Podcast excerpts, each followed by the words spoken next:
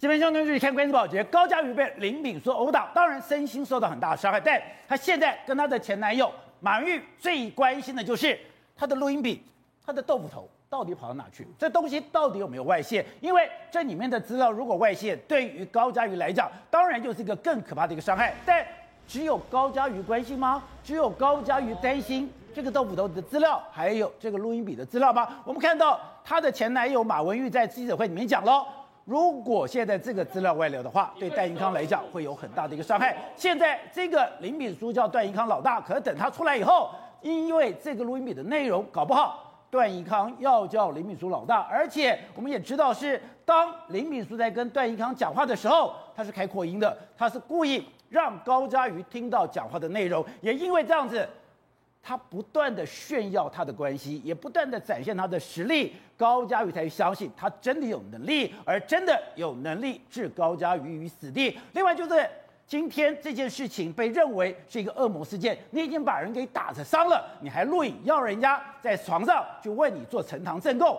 可是问题来了，现在这么周边的人维护你，大家都说哦，跟你没有关系，连詹宏洲说我们只有素面之缘，但问题是只有素面之缘。你会送人家我们手上这个饼？哎，我是签花了非常大的功夫才买到，还特别跑到云林买。你在台北还不容易买到，而且这个就是你讲的一斤重六个蛋黄。那大家要问的是，关系到底要好到什么程度才可以拿到詹宏志的这个状元饼呢？好，我们今天请到了，并且代表首位的网络观察家朱学学，你好，各位大家好。好，这是美岛电子报董事长吴子嘉。大家好，好，第三位是时事评论李正浩，大家好，好，第四位是台湾国际法学会的副院长李宁辉，大家好，好，第二位是资深媒体人单厚之，大家好，好，第六位是资深的云记者闵尚玉，大家好，大家好，好，我们看到就是马文玉，他那天在记者会里面，他特别去警告段宜康说，你要小心那个录音笔，现在他叫你老大，你不要到他出来了以后，你要叫他老大。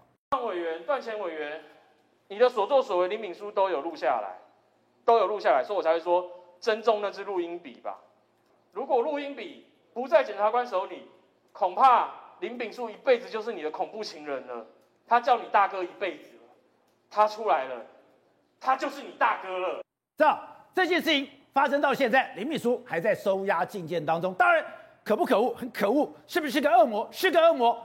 可是问题是，哎，你就是重伤害。过去很少说重伤害案情并不复杂，会这样子押人取供，或者是我要把你收押禁见。关键，你居然讲说，今天把他给收押起来，把他给禁见起来，不是为了高嘉瑜，而是为了那个录音笔。原因很简单嘛，马文玉、高嘉瑜前两天就说了，他如果被放出来，换段宜康叫他老大，真假的？原因很简单嘛，因为他跟每一个人互动的时候。都会录音，不管是打电话录音，或是面对面，全部都录音。可把这个问你，录音笔找到没？没有，也有现场找到一支，可是那一支录音笔并不是全部档案录音笔吗。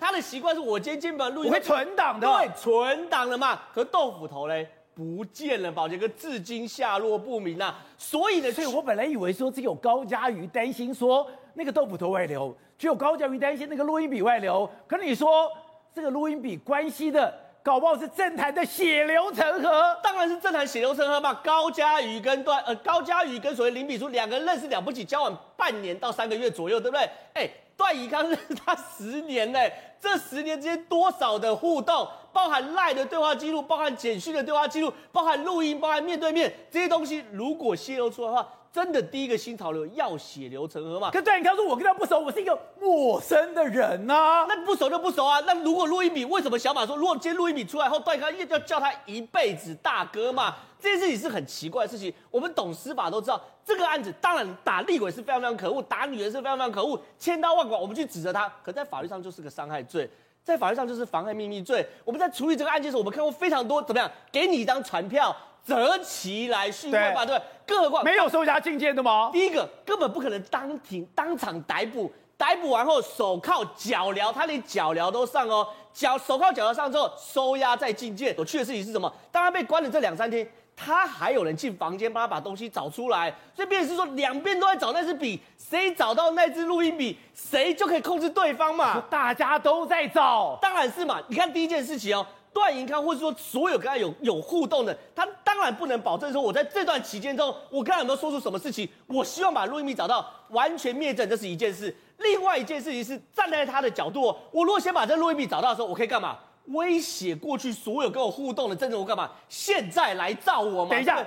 那个录音笔真的有这么多东西吗？那个录音笔真的这么重要吗？当然是。我们现在看到录音笔，第一件事情是，你知道吗？我连跟你打电话的时候，他开扩音啊。他开扩音的时候，为什么要开扩音？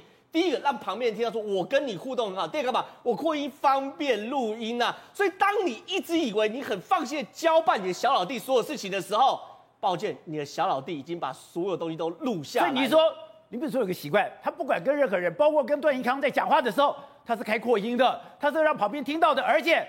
它是方便录音的，是，所以呢，你要看到，对于段宜康跟他的互动，现在非常非常多的蹊跷嘛。很显然，他当然嘴巴上跟段宜康叫他大哥，对不对？可段宜康知道，这个人其实他也有我的把柄，所以我跟他互动要很小心呐、啊。你现在看到，在他所谓母亲的丧礼的时候，段宜康刚刚说什么？小事有事请交代啊。什么时候段宜康是这么客气的人？刚才讲有事请交代，然后呢，重点来了。二十五号的时候，他是不是去拜托段宜康说，请段宜康帮我跟周刊讲不要刊出来，对不对？可事实上他是几号出来？三十号周刊才出来。我们过去都知道，没有道理前六天就已经知道周刊要出来了，除非事先已经有人通风报信，或是已经有人跟周刊沟通过嘛。所以你要知道这个人呐、啊，他的人，所以说这不合惯例。这个过去都是我今天给你求证，明天就会出刊，我怎么可能说？我让你知道之后，你还有四五天的处理时间，是，所以它只有两种可能，第一个是你有内线，第二个是这条新闻其实你已经压掉了，已经有处理过了，不敢讲压，已经有处理过了嘛，只是说没有处理干净，二十五号才去拜托段宜康再处理一次嘛。那请问段宜康有没有承认这件事？有嘛？现在看到至少是包含段宜康，包含张张宏志都有买他的单。都有打电话过去，所以一般人哦，没有那么容易去帮人家压新闻，而且压周刊的新闻。这件事情表示他们过去互动一定很密切。而且我觉得我听马元玉的记者会里面有一个，我觉得最真真实的，段宜康是不会随便接人家电话的。你要平常像我找他，搞不好他都不会理我。可是他找他随时都接电话。还有一年前，蔡那个谁高嘉瑜就已经传了一个简讯，一年时间不读不回，她的男朋友。马文玉给他所有的讯息不读不回，那你碰到这个林炳勋，不林炳书马上读马上回，所以这件事情就是一个我本来奇怪的是，包含段宜康、包含詹宏志、包含富都饭店跟林秉枢关系都不一般。哦，不是一般的交情，是都不一般。原因很讲，第一件事情，董事长在第一时间就发现玄机，段宜康不会乱跑人家公祭，一不选举，二个性路他不会乱跑人家公祭，而且我最不能理解的一件事情，你不认识高嘉宇吗？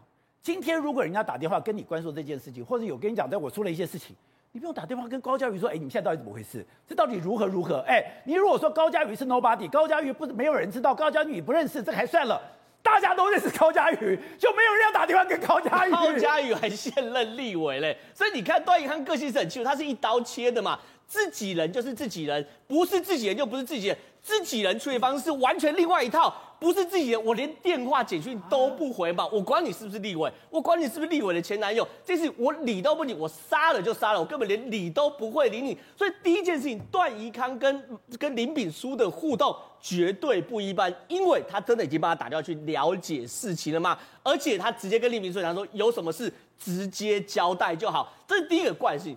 第二个怪是詹宏志哦。詹宏志，我说我不熟啊，是我开读书会的时候他跑来啊，而且我们根本就是只有这样子单独很简单的互动啊，不熟送二零的状元饼，那很多不得了吗？观众朋友，你不要觉得这只是一般的饼哦，你要看哦，詹宏志送完林炳书这个饼的时候，他是专门哦写一封简讯给林炳书，他说什么东西？哎，他说这家饼是来自云林二仑的一家传统饼店，这不是了不起，可他下句说是太太生前发现的小店。哎，太太生前发现发现的小店，代表它是有对是有意义的，是我太太跟我的共同回忆。第三件事情，它是一斤重的段状元饼，里面有六个蛋黄，然后意思是什么东西？这东西我们问过，手工制造的，他没有办法广发，他能够送就送那几个人。我是喜欢吃饼的哦，这个是好饼哦。第一个，它够厚，还有它真的很香，还有你要不要讲？一斤重六颗蛋，哎，代表它做的很扎实，你看到没有？而且这个馅料。多实在啊！我这样问好了，张宏志是说，因为林炳书参加过张宏志的读书会，所以呢开始对这个年轻人有印象。我就问，参加张宏志的读书会的人有没有没有五百，有一千个人，他有可能送一千个人那个饼吗？而且他送完礼数周到，像我们中秋啊、逢年过节，有时候也会收到一些礼物，对不对？很少有人会传简讯给我的，奉上奉上，哎，他说，哎。奉上的是来自于林二轮的保留古风的传统饼店，还是太太生前发现的小店？这表示这个饼是他跟他太太的共同回忆。而且这家饼店他做了很多的东西，他有很多的饼的品相。可是我偏好的是一斤重的状元饼，里面有六颗蛋黄，是我小时候的味道。我们在共享小时候的回忆，所以我讲白话文，其实一般观众朋友有一些社会历练就知道。对，上市上柜公司老板，如果我跟你只是交情一般，我跟你只是在所谓的读书会有一面之缘，我觉得这个你年轻人书读得不错，会这样的礼数周到吗？我已经到礼数周到这四个字哦，而且重点来了，他还帮忙打电话，他也承认对不对？他还帮忙打电话，也去找周刊的老板去了解这件事情，所以表示对于张宏志来说，这个人也不一一般呐、然后呢，富都饭店更不一般呢，对不对？一男一女去房间里面吗？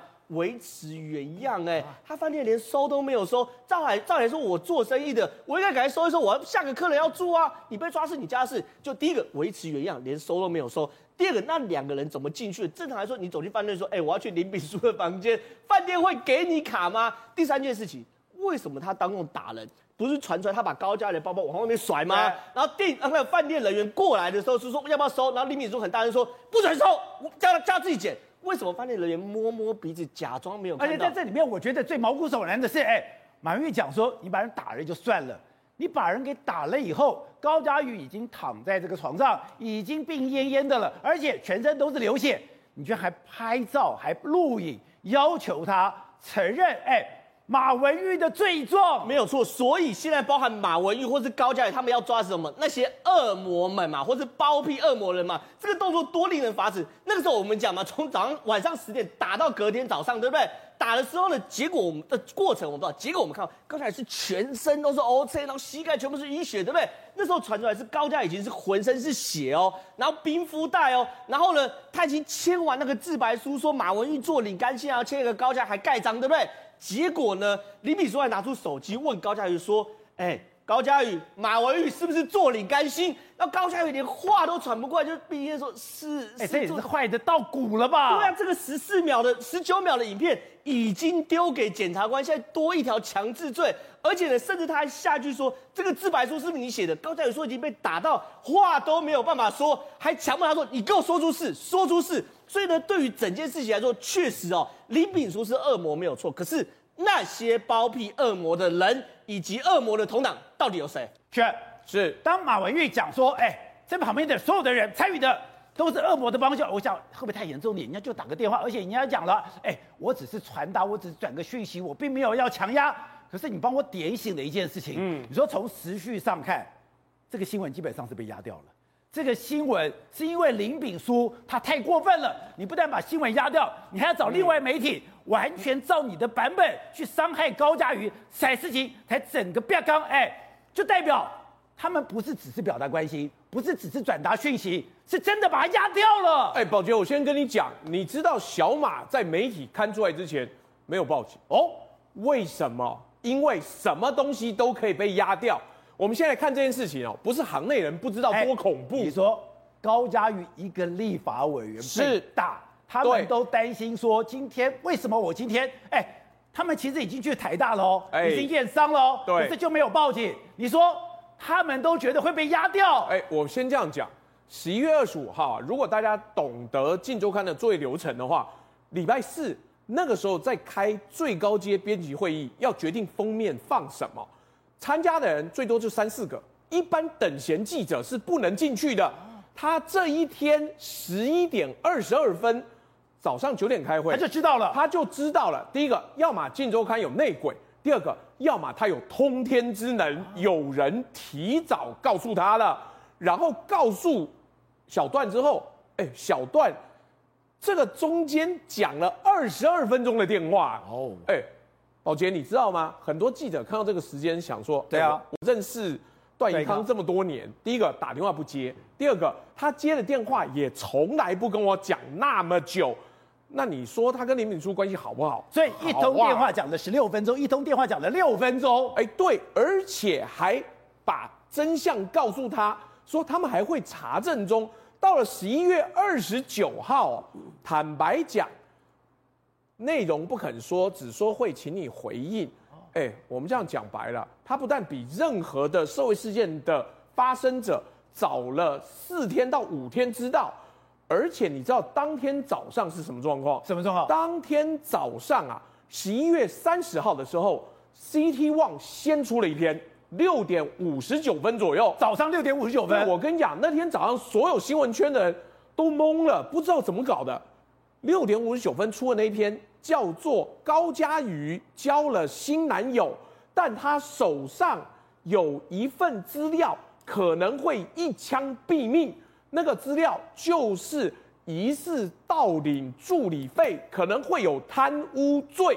那个是对高嘉瑜非常不利的报道。哎，对，但是你也知道，机关算尽，反害了卿卿性命，因为林炳书做过头了，做到那个程度了。哎，CT One 都出这种报道，金周刊怎么压得住？挡不住了。对，金周刊一想，糟糕了，你今天再出这样子的内容，我不出，我还要在媒体圈混吗？所以一个小时之后，金周刊就跟着出了这篇报道。这个林敏书真的太坏了，他真的太人渣了，他根本把那个电视中的李李仁还坏。哎，是他今天你把人打了，打了，以后你要写自白，写了自白以后你还录影，而且你摆明了你就是要你不但要高嘉瑜死，你还要小马死，这就算了，你居然还找了一家媒体，是。你用你自己的版本还去栽高嘉瑜的赃，哎，所以林炳书。布局，他真的是智慧型犯罪，而且最重要的是，朝中有人，这绝不是他一个人可以做到的。你，我们刚刚不讲了，小马直到媒体刊出之前没有报警，对，而且报警之后出现一个非常怪的状况，怪状况。哎，宝杰，你从小到大，你有多少次看到一个性暴力的犯罪者在从新北检走到新北地院路上？可以接受三分零五秒的专访，没有这样过吗？没有，从来没有。你看，单追病当时贪污案的时候，有没有媒体堵他？有。那但是只能远远的拍，居高临下的拍，他也只能讲说这个什么政治破坏、司法冤狱，台湾加油。对。但是他十二个字讲完就上车了，他讲了三分钟，哎，而且我告诉你。仔细调查之后，说他比陈水扁还糟，不止放他的。正常来讲，性暴力犯罪者要戴全罩安全帽，哦，要把整个脸贴起来。你在里面就算惨叫，根本没人听得见。他没有戴安全帽。哦，你说这种犯情，他是要戴全罩式安全帽？哎，他什么都没有。哎，宝杰，你记不记得几个字？侦查不公开。你你多久没有看过有人站在这边走星光大道，而且？请大家去看新北检跟新北地院，它是一个呈九十度的建筑，中间它跟其他高院不一样，它中间是有室内通道。当天夜间两点的时候，根本不需要出来走。你说可以走室内通道？对，他就直接会走给你看的。他故意让你仿的，因为我们坦白讲，检察官说这个人需要羁押禁见啊。为什么？因为防止他串证串供。那既然防止他串证串供，为什么让他讲了三分零五秒？对，而且更重要的是，保检子一看，法警让他受罚，法警跟着在月球没有把给挡住。对，所以我们这样讲，新北检到现在检察长还不出来，蔡清祥派的新北检检察长为什么不回应？当天怎么会有这种严重违反检调惯例的做法？有没有人指使他？哇！所以他背后的权是我无法想象。另外就是他背后的钱，这两天丢出了一个，刚刚讲他的提款单是两千三百三两千三百多万。嗯，可是你说猫腻在这，猫腻在日期，它是去年的时间的，是，也就是他在去年手上就有两千三百万了。他在二零一七年的时候，因为没有钱，所以要把爸爸妈妈给关起来，要拿针这个剪刀去刺爸爸妈妈。那有人讲，他这个两千三百万是因为他妈妈过世，可能拿到遗产，这不奇怪，不对，不是，这是去年的事情。哎，他妈妈去年还没有过世，哪来的遗产给他？而且我不懂事，事情已经不要康了，你干嘛还急着去买艺术品？哎，好，这个才荒谬了。他已经变康了，十一月二十六号跑去买了一百七十六万的古董字画。我跟你讲，这个中间讯息也有问题。尊彩艺术中心做的是当代艺术，不是古董，哦、所以他应该是去别间买的。但是等等，十一月二十六号不要康了啊，他去买艺术品干嘛？对，保洁他要带进关牢 所吗？怎么可能？而且最重要的是，我先讲。这个汇款单会出来，表示他身边有助理叛变了，不然脸了。对，不然怎么会把这个资料提供出来？对，所以这个交易是这个是去年的，这个是今年的，到底林炳书为什么要在这个时候做了一个怎么看都像洗钱的动作，买了一个艺术品，而且请注意不在他饭店，也没拿回家。这一百七十六万的艺术品到哪里去了？好，董事长，这个事情怎么越搞越大？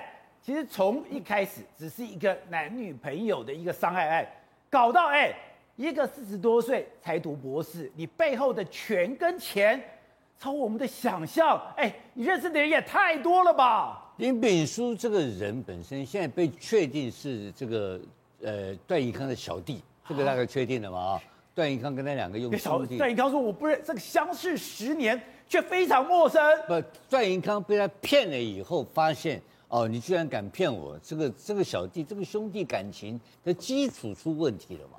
就对小弟产生失望之余，并不是真正的陌生啊。好，我现在讲，就好。那现在问题是关键一句话是马马有马文玉讲的话，他说段委员啊。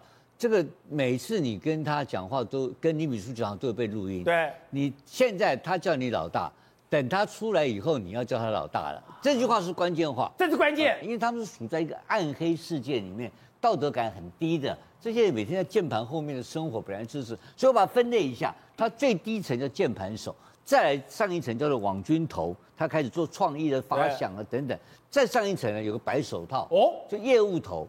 这白手套的时候在面对客户，所以这个林炳书他就是那个白手套。你会有一些政业务费用，哎，政府的一些业务费用或是宣传费用，然后这个累积起来就很大金额了。然后这个东西他再把它发下去，发下去。那我们现在讲网军，然后这时候就是说，我认为段宜康跟他之间的合作关系就是网军攻击某一个特定对象这种关系。好，所以为什么那录音笔太重要了？那他们俩讲话当然录音了，他为什么录音呢？他录音给谁看呢？把妹用的嘛。我跟段宜康有录音呢。高嘉宇，你看你怕不怕？那么？我不是打你以外，从心里面把你征服掉，你知道吧？所以还把你拍照、打打人、下跪、录音，然后摄影整套。我也讲个很简单的例子，在二零在二零一九年的这个民进党的上一次的总统初选的过程当中，请问你赖副总统有没有讲说，请政府不要再用或是不要网军来打他了？网军打他嘛？那到时候有没有网军打？当然有。那网军是谁指挥的？谁指挥的？不知道，对不对？但是我跟你简单讲，那个绝对不是赖清德的网军嘛。对。那不是国民党网军嘛？就是民进党的网军啊。呃，民进党网军里面林炳书有没有份子？我们不知道嘛。但是我怀疑这个可能性很大，认识十年了嘛。问题这就很恶劣啦。是。如果当时打赖清德的网军就是林炳书这一批人，或是间接直接扯到关系的话，那这个事情大条了。因为万一有一天被赖清德当总统，他不要你的命啊，这这还得了？而且如果是你们有新潮流叛变，去修理这个赖清德，赖清德的话，那个很合理呀、啊。我要对蔡英文表忠，我就只有杀自己人啊。所以这些问题都会很难堪的面对，在太阳光下一个暗黑世界里面不堪入目的一些东西，会拿出来给大家拿来晒一晒，衣服拿来晾一晾，晾完了还能看吗？不能看的嘛，所以这个就是马文玉讲的核心的问题。你你新潮流有或是民进党人有没有用过林炳书干这个事？哎，但是会不会是马文玉跟段两个人有私怨，两个人买酒，哎呦，我趁这个机会抹黑你嘞？对，这个是我不排除这个可能性。但是他今天你注意看看，他当提出这个马文玉在这种呃提出开记者会之后的时候，段宜康怎么回应呢？段永康回一句话，哎，请你去问一下这个徐巧芯，徐巧芯，这个鬼扯淡嘛。第二点，我认为他跟国安局有关系，因为国安局的关系里面，国安局在现在国家的需要的情况之下，他要控制假新闻，他真的跟国安局有关系？一定有的嘛。哎，他一个人在外面讲，他是他的助理不是讲。他助理拿着名片就告诉人家说：“我老板是新潮流的，跟国安局的讲那么清楚，还要我们讲吗？不是我们在掰他吗？对，对不对？如果有一个人拿着他的名片去跑跑去找一个新潮流的立委，说我的老板是国安局的人，这个新潮流的立委会不上报吗？当然会报啊！你开什么玩笑？突然间跑跑来这个，就不要说其他，我都会去查查看你到底真的假的，不是？打个电话问一下阿通怎么回事，打一下问一下柯承亨怎么回事。而且我觉得最妙是什么，你知道吗？”陈明通是高嘉瑜的老师，对，居然没有这样子。我讲这一届的副国安局副局长是柯承亨，大家都认识嘛，很容易去查证。为什么都没有人查证这个事情？就表示这有几分可信。然后第三个，那个司法检索系统为什么一直查不出来？他的二十几项前科，你知道吗？他打爸爸打妈妈那么多狗屁事情，干多少烂事情，神人共全部被消灭掉了，全部被保护的嘛。这个人没没有问题吗？当然是有问题的人。然后最后，另外一个更可恶，就刚刚讲的现在在犯罪的事情。你我要这一次，我现在要在这个节目里面很郑重的跟新北市警察局的兄弟们道歉。怎么样？因为上礼拜我讲错了。哦，我说是新北市警察局在押解人犯的过程当中放水，不是这样吗？不是，是法警。法警，他是在他是在放水。刚刚就是学恒在讲的那个放水的过程是从。检察官裁定，已经裁定了，勾选了他羁押禁见以后，照讲就应该走地下道，就到新北院去让法官去让法官去判的嘛，对，对不对？结果他没有，让他到公开的外面来走。走的过程当中三分多钟，他干了两件事情：他恐吓证人，他告诉他他告诉全天下，告诉啊小马高佳宇，我这次我你们赢了，有没有？对，这句话就是恐吓嘛，哦、对不对？赢了什么？还有。我人生至此已经没有更低了，叫我跟你豁出去拼了，豁出去了。他后面还讲一大堆话，那讲一堆堆话，这两个可能性，一个是恐，因为高嘉宇是被害人，同时也是证人，那小马是证人，这是摆明就是公开恐吓证人，跟公开恐吓被告人，然后另外勾串，他后面讲了一大堆话，讲一大堆话就是刚刚在跟地检检察官讲的话，他拿出来公开讲，对，哎，侦查不公开，哎，那你要是你要是他一定是要跟他的同行。或者他的同案的同案被告还没有到案的同案被告，先勾串，要准备去恐吓高嘉宇，或者是准备去用摆平高嘉宇。他一直用了很大力量摆平媒体，你看到没有？他也是会要，他现在最重要工作就是摆平高嘉宇。对，高嘉宇的原始口供改变的话，他的罪就很轻。对，所以他现在要解决问题，所以他一定在外面。可能叫叫段宜康，叫谁去帮他处理这个处理高嘉瑜，所以他公开在那边喊话。难怪高嘉瑜讲这个新闻还要吵多久？那我现在问你一个很简单的问题：是谁给他这个机会在那边能够公开那边讲三分三分半的话？谁？这个只有检察长才有可能啊。所以今天法务部长一定要出来跟我们交代，这个这是台湾的司法史上几十年来第一次重大疏失。你说这个是检察长的事情？当然是检察。就在我问你，你是法警，这法警每天在押人，天天押啊。他不知道什么样的，不是我刚刚选长，我才知道你有地道不走，你走看路上干什么？他会，他会明天会给你发个新闻稿，说地道的门锁起来了，他给你胡说八道，他会你瞎掰。但是我现在把他话先讲清楚，他会说他地道锁起来了。第二个，我要跟你讲，这几个法警天天在压人，你他很简单一个动作，一般人看到有有有 camera 过来怎么处理？突然把它打开嘛，把那个清清理一条路出来嘛。他是干什么？他刚刚学恒讲的太空漫步啊。哎，妈拼命讲，拼命讲，讲到完了，他让把他说话进去。这个摆明了有高层交代嘛，这是公然疏失，公然犯法，在在我们全台湾老百姓看到眼光之下，公然干，干完我骂了，我们骂了几天了，检察长哦的装聋作哑，跟他一点关系都没有，这个事情就没有发生了。那这个是谁帮他干的？是谁有这个力量干这个？然后另外一个讲的更重要的，他为什么收押禁见？为什么那么快收押军舰？张宏志为什么那么快把这个？张宏志把这个这个这总统府总统府国策顾问辞了，他为什么要辞？为什么要辞？他为什么要辞？他说我没有必要的，我本来是善意啊，我达不到我的善意啊。那这个事情也不必要辞啊。哦，那么辞干什么？那辞的时候总统府有没有慰留？没有吗？不觉得很奇怪吗？因为总统说他是你是被骗的，被骗干嘛要辞？对呀、啊，我是被害者，为什么要辞？因为张宏志干什么？我告跟各位宣布，张宏志的 PC Home 里面跟邮局做了很多的生意，邮局帮了张宏志很多的忙。那这个利益后面有没有新潮流？有没有把曾经有没有张宏志有没有给过钱给林炳书？两千三百万里面有没有他的钱？为什么给他状元饼干什么？所以这就又是一个利益的挂钩关系，就快点切断，他要快全部在断尾求生，每一个都断尾，小小段段段段段宜康给叫徐巧芯，对不对？张宏志辞职，然后检察长放水。